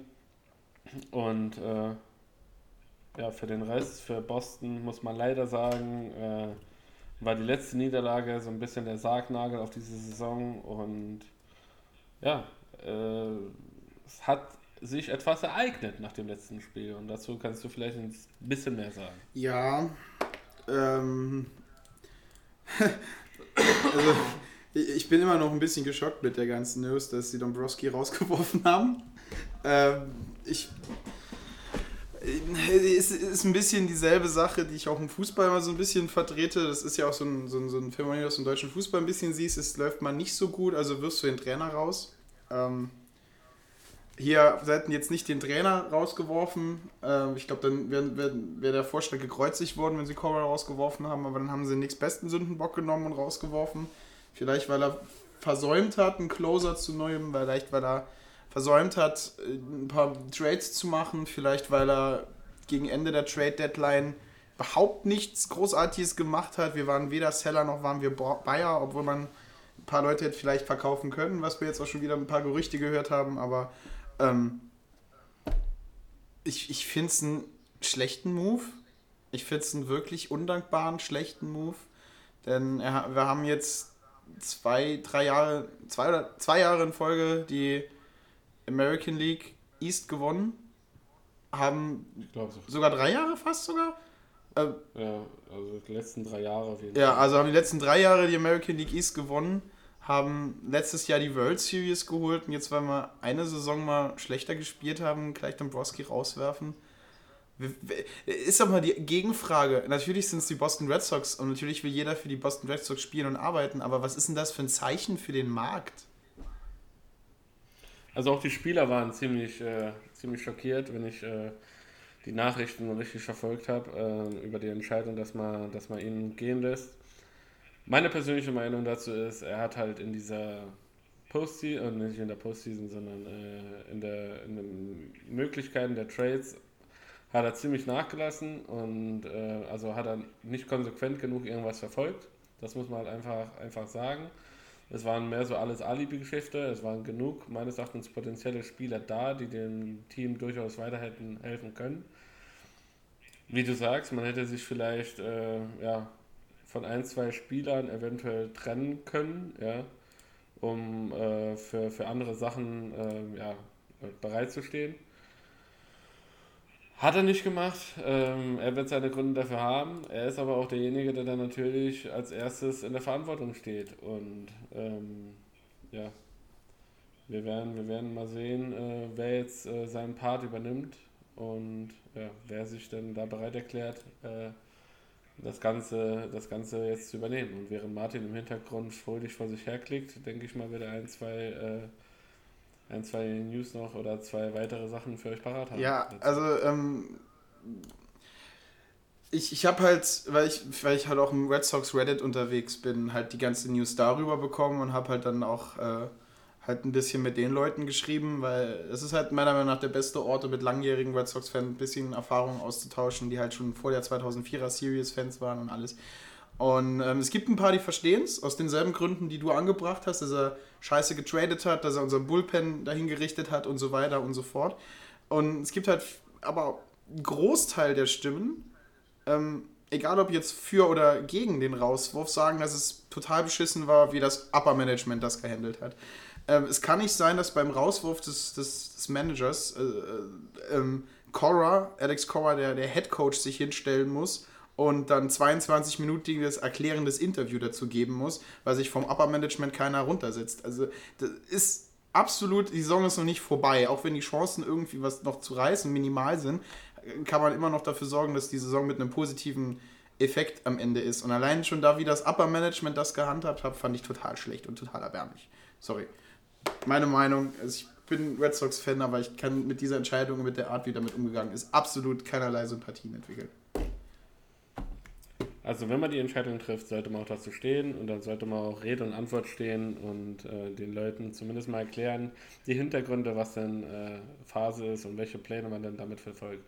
Und zumal das ja noch mitten in der Saison, was heißt mitten in der Saison, aber immer noch in der Saison ist und äh, nicht nach der Saison in der Postseason irgendwas passiert ist oder äh, dementsprechend ist es halt so ein bisschen, ja, verwunderlich, dass man das dann halt die Entscheidung so gefällt hat, wie sie jetzt gefallen ist und sich halt nicht äh, hat irgendwie nochmal, ähm, ja, dass man sich nicht die Zeit genommen hat, um das Ganze nochmal in Ruhe zu analysieren, in Ruhe zu besprechen und die Saison erstmal abschließen und äh, ja. Ja. Die ganze Sache dann in Ruhe zu analysieren. Ja, es ist so ein bisschen traurig. Aber wir wollen noch nicht, wir haben wahrscheinlich wieder zu lange am Boston gehangen. Wir wollten ja heute, heute eigentlich ein bisschen mehr auf die Teams, die weiterkommen und die Wildcard-Spieler gehen. Deswegen äh, Toronto, Baltimore, genauso wie wir, sind diese Saison draußen. Also, genau. Bolt, Jungs, genau. tut, uns, tut uns schrecklich leid, aber wir alle drei haben verkackt. Manche mehr, manche weniger. Dann kommen wir zur American League Central und da gibt es erfreuliche News, denn die Minnesota Twins äh, halten sich entgegen aller Erwartungen weiterhin konstant weiter oben, belegen immer noch den ersten Platz zurzeit mit äh, 88 äh, Siegen und 55, Niederla 55 Niederlagen, was einen Schnitt von 61,5% bedeutet. Äh, ja, und führen dementsprechend mit fünf Spielen Vorsprung vor den Cleveland Indians. Yep. Und das ist schon mal ein Pfand. Das ist schon ziemlich gut, oder wie siehst du Und das? das Interessante an der ganzen Sache ist, Mannschaft, die wir ja alle gesagt haben, die sich sicher die Wildcard schnappt und alles. Jetzt zum Stand heute, 10.09.2019, 20.16 Uhr, sind die Cleveland Indians raus aus dem Wildcard-Rennen. Ne? Also die sind ein halbes Spiel hinten dran hinter den Oakland äh, Ace, zu dem wir gleich noch kommen werden. Ja. Ähm, ja. Oakland hat die letzten zehn Spiele ähm, 6 zu 4 gestanden. Gut, hat jetzt natürlich noch einen schweren Brocken mit Houston vor sich, ähm, die zurzeit sowieso alles klar zu klein hauen, aber Cleveland steht 5-5 und spielt halt gleichzeitig gegen die Angels. Also, oh, das, also Cleveland oder Oakland, holy, holy, holy, holy shit. Das wird spannend. Das wird noch spannend auf den letzten Spielen. Und ähm, von den Statistiken her sind sie beide ziemlich gleich. Also äh, beide 84 Siege, Cleveland jetzt eine Niederlage mehr, weswegen also Spiel hinten dran sind. Ähm, was tippst du? Jetzt, jetzt im Moment können wir ja einfach nur tippen. Was tippst du? Ich persönlich hoffe, dass es Oakland schafft. Da meine Sympathie ein bisschen mehr zu Oakland äh, rüberschwappen als zu Cleveland.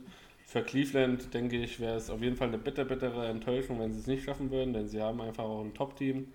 das äh, ja, normalerweise zu sicheren Playoff-Kandidaten dazugehört. Und ja, ich glaube, die Überraschung dieser Saison ist tatsächlich die Minnesota Twins, weil die hatten, glaube ich, nur die kühnsten Optimisten diese Saison irgendwie auf dem Zettel gehabt für, für große Sachen in, in dieser Saison. Und äh, dass sie jeden großen Gegner ärgern können und gegen jeden großen Gegner bestehen können, das haben sie dieses Jahr gezeigt. Und äh, wir freuen uns natürlich, dass auch Max Kepler dieses regelmäßig zeigen kann und darf und tut. Und dementsprechend, äh, ja, Ja.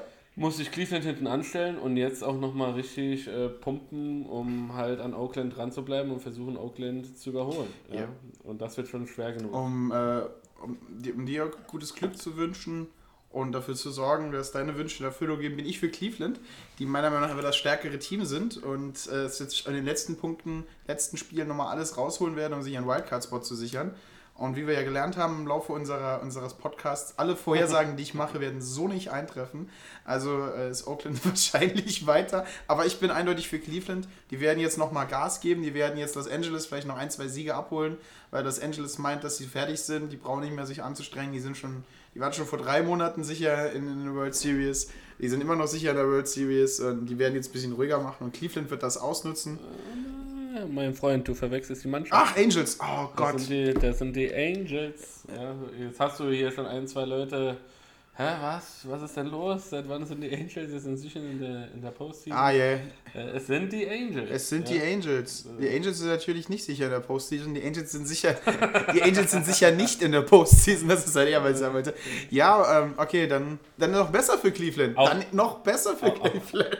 Ich, Auch, auch Martin muss sich erstmal wieder an äh, einen normalen Podcast reingrooven. Die ganze Zeit nur mit Gästen unterwegs zu sein. Äh, ja, verwirrt. Ich muss das- ich- er, ist nicht mehr, ich muss- er ist nicht mehr Herr der Statistik. ich, ich entschuldige mich dafür, denn ich habe mein, mein Bildschirm halbiert. Links läuft der, läuft der Mitschnitt vom Audio und rechts ist halt äh, die, die Infos, die wir ablesen. Und tatsächlich ist das so gescrollt, dass ich nur LA lesen kann.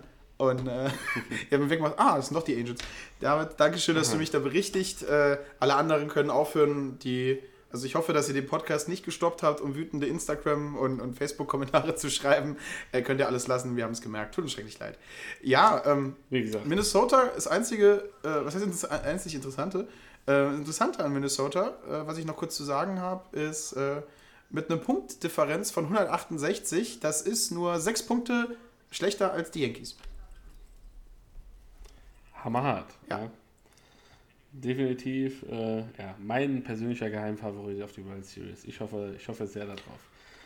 Gut, Ähm, ja, und in der Liga Central weiter unten dann die Chicago White Sox, die Kansas City äh, Royals und die Detroit Tigers, äh, die schon, schon auch lang, lang, lang wie die LA Angels äh, keine, äh, ja, kein, keine Rolle mehr in der Postseason spielen und äh, sich jetzt quasi komplett auf die Offseason fokussieren können. Und Wunden lecken und Fehler analysieren, um nächstes Jahr vielleicht neu anzugehen. aber die Spitze, die Spitze kriegst du zurück. Ich weiß ja, dass du äh, heimlich noch ein Detroit Tigers-Fan bist und dass wir ein paar Detroit Tigers-Fans haben, die uns auch zuhören. Ähm, Es war Ja. zwar eine unglaublich schlechte Saison für euch, aber eine Sache könnte ich auf die, auf die Fahne noch schreiben. Ihr seid das erste Team mit 100 Niederlagen. Bumm. Ja. Mikrofon droppt.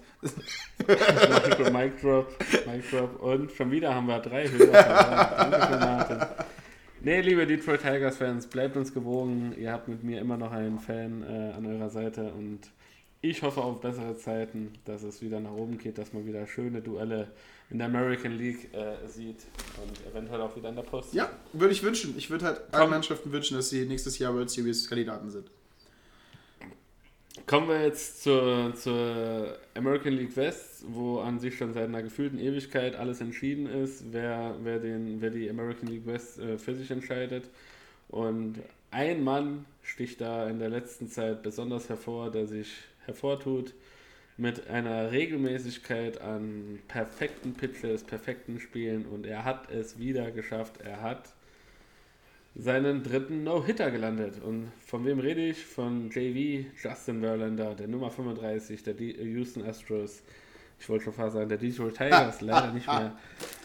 Ähm, nee, äh, Justin Verlander hat es wieder gemacht und er hat äh, ja, einen äh, No-Hitter produziert, das heißt, äh, ja, Kein Spieler hat es geschafft, einen Hit gegen ihn zu landen. Lediglich ein Spieler gelang es, über einen Walk die erste Base zu erreichen. Sonst war alles, äh, sonst stand überall eine dicke, fette Null dahinter. Wie bewertest du das Ganze? Verlander ist kein Mensch. ähm, das kann ich. Verlander. Das lässt sich mathematisch beweisen. Äh, für, für alle Leute, die es interessiert. Auf YouTube gibt es ein super interessantes Video, das heißt Justin Verlander's Impossible Inning. Schaut euch das an. Da ist ein Mann, der viel besser in Statistiken und viel besser in Mathematik ist als ich, der euch, das, der euch das alles mit der eiskalten Mathematik beweisend, dass Justin Verlander kein Mensch ist. nee, ist eine mega, ist eine mega Leistung von, von Verlander und ähm, ist für mich einer einer Garant, warum sie dieses Jahr sehr wahrscheinlich die World Series holen werden. Vor allen Dingen, weil es das heißeste Team im Baseball zurzeit ist. Die sind so verdammt heiß, dass sie es in ihren letzten Spielen geschafft haben, ihren Punktedifferenz auf 255 zu bringen und damit satte 22 Zähler über die Los Angeles Dodgers. Sie sind bei 95 Siegen, damit zwei Siegen über den Dodgers. Und sie laufen total amok in der Offensive. Also die Astros sind das erste Team in der Geschichte des MLB Baseballs, das in den ersten beiden Innings sechs Home Runs geschlagen hat. Die Astros haben in den, jetzt muss ich gerade gucken, dass ich die Statistik auch nochmal finde, einen ganz kurzen Moment. Ähm, äh, die Astros haben, ich glaube, in den letzten 18, genau, in einem in den letzten neun Inning also die letzten zwei Spieltage, in den letzten, äh, no, neun Innings in den letzten zwei Spieltagen haben die Astros 32 Runs erzielt. Also. Okay. Hammer. Also, es bedarf keiner weiteren Worte. Sie haben jetzt äh, ihren eigenen Franchise-Record aufgestellt mit sieben Home Runs in einem Spiel. Ähm, ja, das spricht einfach Bände, wie, wie, wie heiß dieses Team ist und ja, rein, äh, rein statistisch würde man sagen, es geht nur ein Sieg über die Houston Astros in diesem Ja. Team. Doch, wir wissen alle, so eine Serie muss immer gespielt werden und eine Postseason kann auch durchaus mal etwas länger Was ich ja immer wieder zu sagen pflege, eine Postseason ist ein ganz anderes Kaliber. Alles, was du bis dahin erreicht hast, ist absolut scheißegal in der Postseason. Und jetzt mal eine Vorhersage von deiner Seite. Wer erreicht als erstes die magische Grenze von 100 Siegen? Oh, also stark im Rennen sind ja vor allen Dingen halt jetzt äh, immer noch die Dodgers, Yankees, Yankees, Yankees. und halt ah, die Houston Astros. Ähm, Und mit Abstrichen noch die Atlanta Braves mit 90 Ja. Ja. Ist ja theoretisch. ähm, also ich werde falsch liegen, deswegen die Yankees. Weil die spielen gegen Detroit. Das heißt, 96 Siege haben sie schon mal sicher. so, das war genug Detroit-Hass für die nächsten vier Wochen. Ich verspreche es euch. Ich werde die nächsten vier Wochen kein schlechtes Wort mehr über Detroit verlieren. Wie gesagt, auf Platz 2 in der American League East tummelt sich Oakland A's mit 84 Siegen und 60 Niederlagen. Und äh, die führen jetzt ganz knapp äh, vor den Cleveland Indians in der Wildcard. So dass es zwischen den Mannschaften auf jeden Fall noch ein spannendes äh, Rennen gibt. Und je nachdem, wie die Serie gegen die Astros jetzt ausgeht, wenn man da nicht komplett untergeht, sondern sich ein bisschen darauf wehren kann, ähm, ja, ist einiges drin. Und äh, dahinter weit, weit abgeschlagen die Texas Rangers und der laut Martin äh, Playoff-Aspirant LA Angels mit 28 Spielen hinten dran. Ja, und ja, äh, die Seattle Mariners auf dem letzten Platz in dieser Liga. Äh, noch eine kleine, Äh, kleine, kleine, weil wir bringen ja immer wieder so kleine News, wenn wir bei den Teams sind. Ich habe noch eine kleine News Genau. zu den Angels, also zu einem der Spieler, den Angels. Albert Pujols hat im Spiel gegen Cleveland ähm, seinen 22. Home Run diese Season geschlagen. Ja. Seinen 655. Karriere-Home Run. Und Okay. hat auf 422 verschiedene Pitcher jetzt einen Home Run gemacht. Also von den 655 sind 422 auf verschiedene Pitcher. Es ist egal, wer dir die Bälle wirft, er macht einen Home Run. Hut, Hut. Das noch zur kleinen, kleinen Info. Ja, ähm, gesagt, für die Teams ist es halt auch vorbei. Für alle drei. Tut uns schrecklich leid. Gehen wir in die National League und äh, da fangen wir standesgemäß mit der National League East an und da thront mit einem großen Vorsprung von eineinhalb Spielen vor Washington Nationals die Atlanta Braves. Erzähl uns mal was dazu. Ja, ähm, das ist ja nicht das, was wir die ganze Saison über so ein bisschen gesehen haben. Ähm, die Braves sind ein super starkes Team, was wir jedes Mal sagen, sind ein super junges Team, ähm, sind top gefährlich, ähm, was die Offensive angeht, sind richtig gut aufgestellt, was das Pitching angeht und ähm, sind sehr wahrscheinlich die Mannschaft, der ich äh, es in die Wiege lege, wenn irgendjemand es schafft, äh, die Angels in der Postseason aus dieser Richtung aufzuhalten, dann die Braves vielleicht. Weil mit 90 okay. Siegen sind sie jetzt auch nicht so weit hinten dran. Gut, ihre Run-Difference ist halt äh, im Vergleich zu denen von den Los Angeles Dodgers nicht, nicht, nicht existent. Aber wie gesagt, die Postseason ist wieder was komplett anderes. Und Atlanta ist das, das Team, das ich daran sehe, dessen, dessen Aufgabe es sein wird, LA aufzuhalten. Also wenn irgendjemand es schaffen könnte, jetzt nach der reinen Statistik dieser ganzen Saison, Los Angeles aufzuhalten, dann Atlanta. Und im Vergleich zu der, zu der American League muss man sagen, die National League, auch was die Wildcard äh, angeht, ist, super, super, super spannend und super eng. Washington führt da gerade äh, mit zweieinhalb Spielen und danach kommt die Chicago Cubs, aber dann wird es äh, bis ich gucke gerade, Milwaukee ist zwei Spiele hinter einer Wildcard, dann Arizona ist zweieinhalb Spiele dahinter, ist auch grundsätzlich nichts.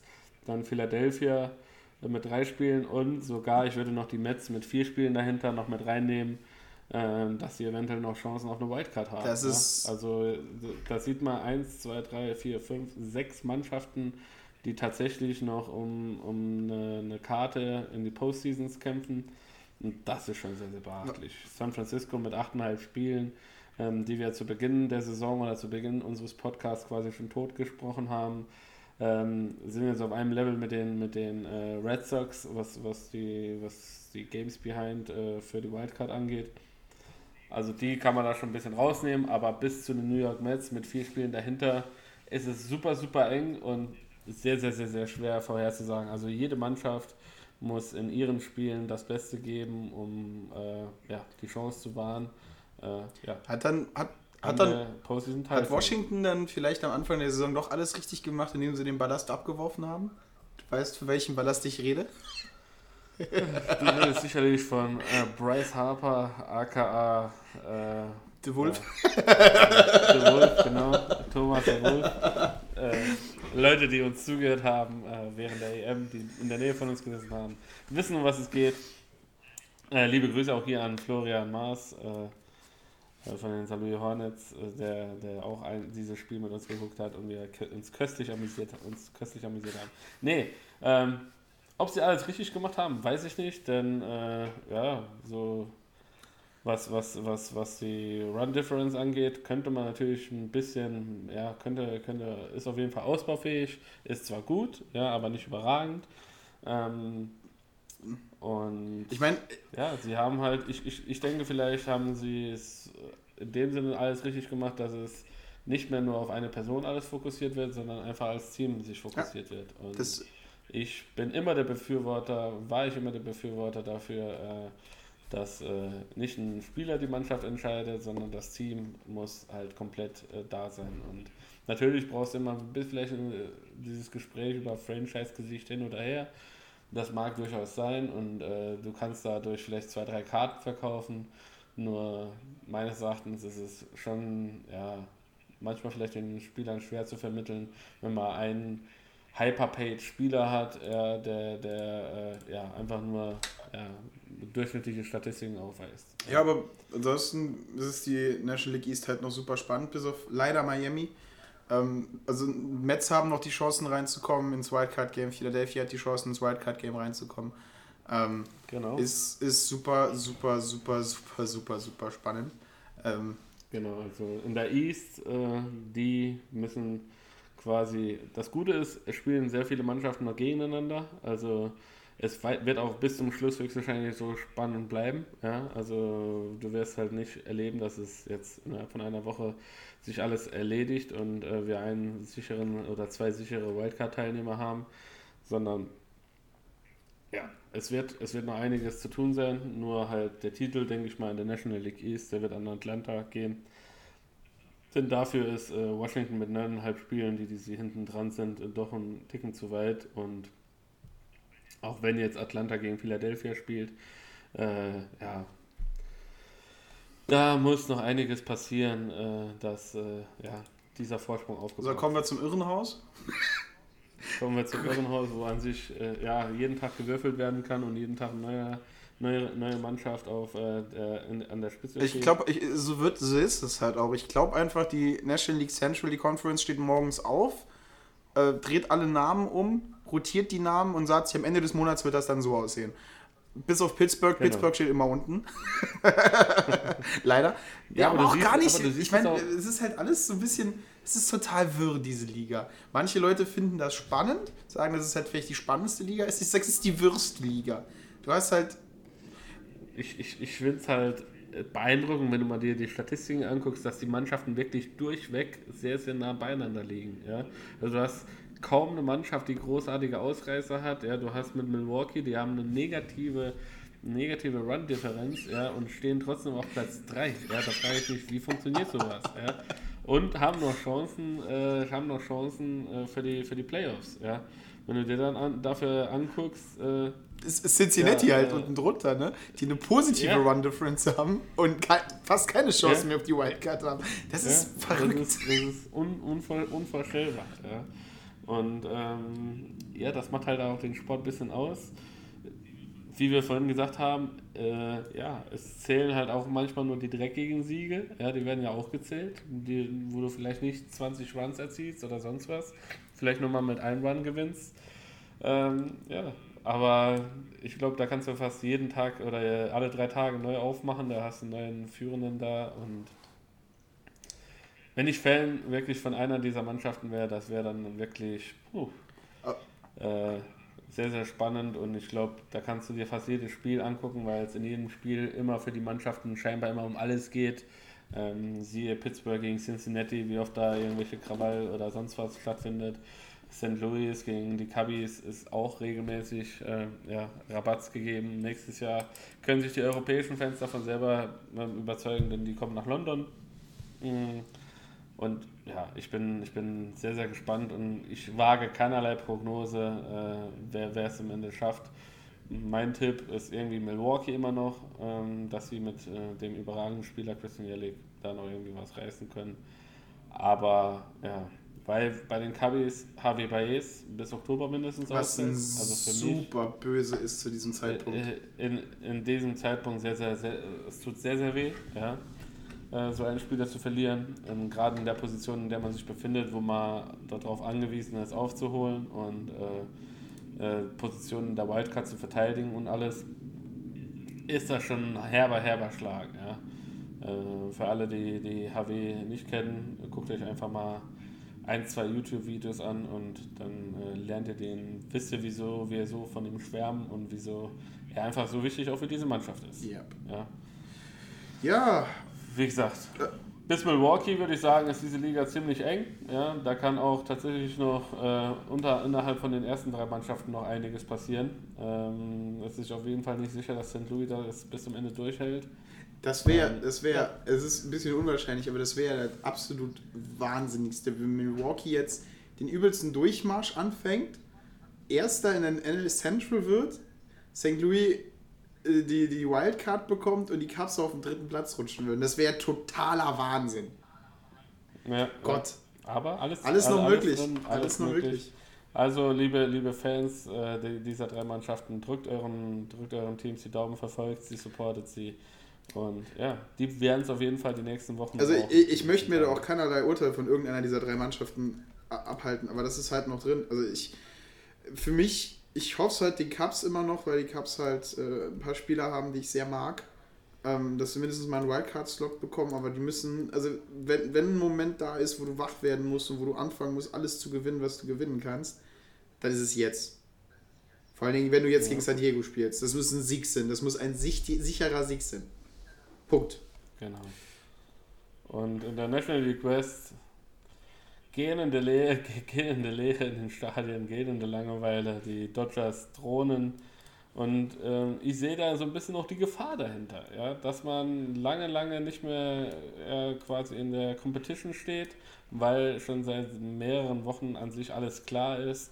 Und äh, ja, ich sehe eher den Vorteil in, in Ligen, wo es tatsächlich permanent relativ eng ist oder zumindest mal gefühlt enger ist. Ja, aber ob, als, als, als äh, ja, wenn man, wenn man Ewigkeiten da schon quasi ja, im Endeffekt schon den, den, den Sack Ja, aber zugemacht wir sehen Houston und, und New York ja halt auch noch als super starke Mannschaft, obwohl es ja ähnlich aussieht. Also, ähm, ich meine, Los Angeles gewinnt gegen so gut wie jeden, gegen den sie kommen. Was haben sie? Sie haben eine 641er Winning Percentage. Äh, wird, gut, gut, wurden von, Ju- von New York und von Houston jetzt überholt. Ähm, aber die haben halt einfach eine unglaublich gute Saison gespielt und da hat halt ähnlich wie, wie ich möchte jetzt nicht sagen, dass, weil die Los Angeles spielt die letzten Jahre schon überragend, hat eine überragende Mannschaft, aber dieses Jahr haben sich da so ein Turner nochmal extra rausge, rauskristallisiert, der einfach unglaublich gut geworden ist. Ähm, äh, Bellinger, der Möglichkeiten hat, fast das neue Gesicht vom Baseball zu werden. Vielleicht zweiter Mike Trout. Also nicht wirklich, aber nahe kommt von der, wie er die Saison hier spielt. Ähm, ist halt einfach ein super starkes Team. Und stehen halt Auf stehen da Fall. oben verdient. Klar, ich sag mal so, wer äh, einen Rekord für äh, die meisten Home Runs in der National League aufstellt und jetzt sind sie bei 250 Home Runs und Jock Peterson, äh, Jock Patterson, der äh, im Home Run Derby mitgeschlagen äh, hat, hat diesen äh, 250. Dodger Home Run gegen die Colorado, Rockies geschlagen und in dem Spiel hat er zwei äh, Home Runs gehauen und das war sein äh, fünftes äh, Multi-Home Run Spiel der Saison. Ja dann äh, stehst du sicherlich äh, nicht unberechtigt da, wo du stehst. Und äh, ja, wenn man sich- überlegt, die bisherige Bestmarke von den Home Runs äh, stammt vom Jahr 2000, damals noch von den Houston Astros, Ja. mit 249 Home Runs. Da kannst du halt einfach sehen, okay, die Mannschaft hat Power, die Mannschaft hat Offensivgeist, die Mannschaft äh, denkt immer nach vorne, nicht nach hinten. Und ja, dann muss man sagen, sind sie auf jeden Fall, und das liest du halt überall, Top-Favorit auf die World Series, Top-Favorit äh, auf, auf äh, ja, diese Spiele gegen einen aus der American League. Äh, Ob es jetzt die Yankees, die Astros oder vielleicht die Twins sein werden, wir werden es sehen. Aber ähm, ja, über die Dodgers äh, auch in der National League äh, läuft alles, wenn man die World Series erreichen will. Also ich glaube, da stimmt Ja, absolut. Also das ist ja das, was wir gesagt haben. Los Angeles ist der große Endgegner in der National League, meiner Meinung nach. Wer in die World Series will, muss, da geht über Los Angeles. Also wer, wer sich beweisen will, wer 2019 der große Held werden will, muss LA schlagen. Und das geht halt bis zum Ende der World Series so. Klar, Houston und klar, Yankees haben jetzt die besseren Statistiken, haben äh, vor allem Houston halt noch mit der Difference, dann, aber ich sehe Los Angeles halt wirklich zurzeit immer noch als das stärkere Team. Ich kann dir nicht sagen, warum das so ist. Ich habe nur irgendwie dieses Gefühl, dass LA irgendwie noch so ein Ticken gemeiner ist als, als Houston. Ja, die wollen jetzt halt natürlich auch nach den verpassten Titeln in den letzten Jahren, wollen die natürlich jetzt endlich mal den großen Wurf machen. Und man merkt halt einfach, dass alles, äh, ja, da drauf, ge- jegliche, jegliche Fokussierung liegt natürlich auf dem großen Ziel. Nur, wie gesagt, ich persönlich, ja, habe vielleicht so ein bisschen das Spannungsproblem, auch wenn sie mich Lügen strafen mit ihren Home Run Rekorden und keine Ahnung was. Trotzdem, äh, ja, bin ich da immer noch ein bisschen skeptisch, ob das äh, ja, immer noch dann reicht, wenn es dann halt äh, um den großen Pott geht und dann in die großen entscheidenden Spiele geht. Wir werden es sehen äh, und äh, werden das natürlich auch für euch verfolgen. Und ja, ich würde sagen, damit beenden wir auf jeden Fall schon mal so ein bisschen die MLB und wir neigen uns so langsam aber sicher dem Ende, denn wir sind schon bei einer Stunde 20, Stunde 23, die wir bereits aufnehmen. Und wir wollen natürlich das alles so ein bisschen in einem äh, Rahmen halten, wo ihr alle da auch noch zuhört und äh, nicht großar- großartig äh, wegskippt. Also würde ich sagen, beenden wir die MLB. du hast eventuell nochmal wieder einen lustigen Ja. Fun-Fact für, für unsere Zuhörer. Parat. wir, wir, hatten ja, wir hatten ja, als wir ähm, nach Hause gefahren sind, das Gespräch über Rookie-Treatment und vielleicht ein paar lustige Rookie-Treatments. Ah. Ähm, haben wir mal eins von, von jemandem, den man heutzutage sowas wahrscheinlich nie wieder machen würde, aber zu der damaligen Zeit ein junger Mike Trout.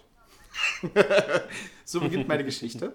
Ähm, ein äh, junger Mike Trout hat äh, sich die Frechheit rausgenommen, ähm, außer der Reihe zu reden, äh, während dem Teammanagement äh, äh, nee, hat sich die Freiheit genommen, außer der Reihe zu reden, während Teammanager Mike äh, Ski, Schioskia, äh, amerikanisch-italienische Namen sind schwer, Schioskia, ähm, hat ein Teammeeting abgehalten, hat ein bisschen was erzählt und Mike Trout hat sich irgendwie die Frechheit rausgenommen, irgendwas zu sagen, obwohl er nicht gefragt war. Das hat, äh, das hat Weaver, äh, dem damaligen Pitcher äh, Jared Weaver der Angels, nicht gut gefallen und hat halt dann einfach mal die Handynummer von Mike Trout während dem Spiel ein paar Mal einblenden lassen. Ende vom Lied, Mike Trout hat äh, innerhalb von einem Tag 3000 Anrufe bekommen und haben ihm was, äh, äh, haben ihn auf die Mailbox gesprochen. Ähm, dann hat er aber die Nummer geändert. das ist doch mal so ein Beispiel von einem, von einem okayen Rookie-Treatment. Da hätte ich jetzt auch nicht so die großartigen Probleme mit, wenn man das ändern kann. In der, in der Welt, äh, in der die Jungs leben, ist das natürlich äh, ja, ein ganz, ganz leichtes Rookie-Treatment und sehr, sehr zu verschmerzen, würde ich sagen. Aber interessante Story und ich glaube, jetzt äh, würde das keiner mehr Mike Trout äh, zumuten. Ja. Gut. Ähm, Damit- Dann, Martin. dann, David. Ich, ich, ich, ich danke dir für, für, für die Zeit, äh, die wir die letzten Tage miteinander verbracht haben. Ich rufe alle Leute dazu auf, wenn ihr in der Nähe um Bonn oder Solingen seid, fahrt hin, guckt euch das an, guckt euch eventuell das Finalwochenende an. Ähm, zeigt, äh, support ein bisschen äh, eure Mannschaften. Das hat mir auch super gefallen, dass da sehr, sehr viele unterschiedliche, unterschiedliche Jerseys zu sehen waren äh, während dem Turnier. Und ja, geht nach Solingen, geht nach Bonn und äh, guckt euch die Spiele an.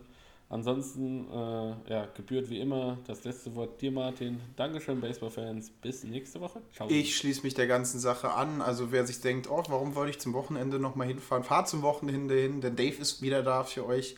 Wird live wieder Facebook-Videos machen. Ich selber habe leider das Wochenende nicht wirklich Zeit, außer äh, falls es Deutschland schaffen sollte, ins Finale zu kommen.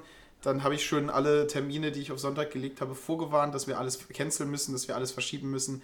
Dass ich dann natürlich Erfolgsfan. Erfolgsfan, absolut. Ich wusste, wusste vor drei Jahren nicht, dass wir Nationalmannschaft Baseball haben. Äh nee, wenn natürlich Deutschland ins Finale kommt, bin ich hundertprozentig auch da an der Seite von Dave. Falls ich nicht da sein sollte und ihr Dave sehen will, spricht Dave einfach an. Der gibt auch im Namen von mir Autogramme, gibt euch unsere Flyer, gibt uns alles Mögliche. Und äh, schreibt uns an, hinterlasst uns weiterhin äh, konstruktive oder gemeine Kritik. Wir haben versucht, es dran zu halten. Ich habe versucht, heute nicht auf meine Tastatur zu drücken. Fürs nächste Mal werde ich eine leisere Tastatur mir organisieren, dass ich euch natürlich nicht störe. Ähm, wir nehmen uns das alles an, versuchen natürlich erst alles einzubauen. Und ich bedanke mich natürlich bei euch allen. Ich bedanke mich bei allen Fans, die wir vielleicht neu gefunden haben während der EM. Ich bedanke mich bei allen alten Fans, die wir getroffen haben. Und äh, reingehauen, weiterschauen. Ciao von Bald, Bearded Baseball. Tschüssinge.